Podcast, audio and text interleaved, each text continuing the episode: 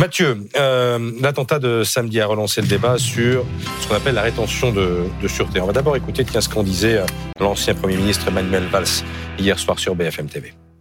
Moi, je pense que c'est une mesure qui peut avoir du sens. Le suivi de ceux qui sortent de prison, qu'ils se soient radicalisés en prison ou qu'ils soient rentrés parce qu'ils avaient commis un certain nombre d'actes, notamment euh, euh, terroristes, ce suivi doit amener, s'il n'est pas respecté ou s'il y a un problème, évidemment à la rétention d'une manière ou d'une autre, à la rétention de euh, sûreté. Alors il faut rappeler ce qu'est la rétention de sûreté, c'est quand même très encadré. Alors c'est très encadré, ça a été créé en 2008, c'est un dispositif qui permet un placement forcé pour une durée d'un an renouvelable dans un centre socio-médico-judiciaire pour des personnes qui ont été condamnées et qui ont déjà purgé leur peine. En fait, c'est une mesure prise à titre exceptionnel si le détenu euh, présente une menace grave de récidive pour la société. Alors, qui est concerné? Eh bien, Le détenu doit avoir été condamné à une peine d'au moins 15 ans de réclusion euh, criminelle pour l'un des crimes graves suivants, pardon, viol, meurtre, assassinat, torture, acte de barbarie, enlèvement ou séquestration.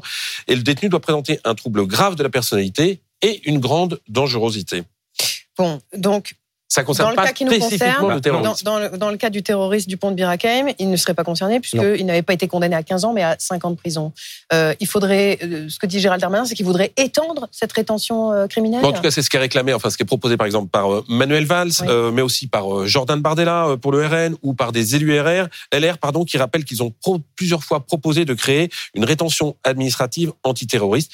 Gérald Darmanin a répondu hier sur le plateau TF1. Toutes les questions sont bonnes pour protéger les Français. J'ai aucun tabou. Mais c'est pas si simple. Euh, c'est pas automatique non plus.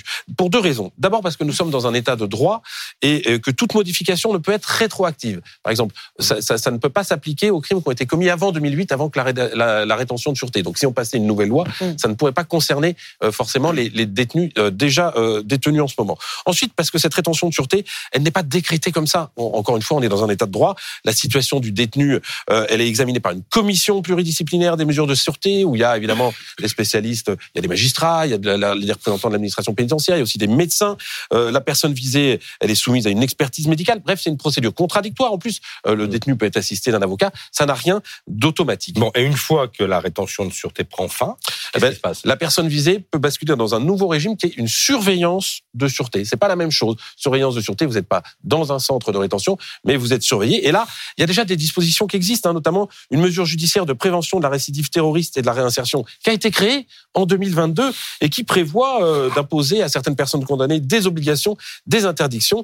Encore une fois, euh, il y a des dispositifs qui existent. On peut peut-être en créer un nouveau, mais commençons déjà Mhm. par appliquer cela. Et on le voit, tout n'est pas si simple parce qu'il ne s'agit pas d'enfermer les gens à vie euh, de façon ind- indéterminée. Ça serait un mensonge fait aux Français.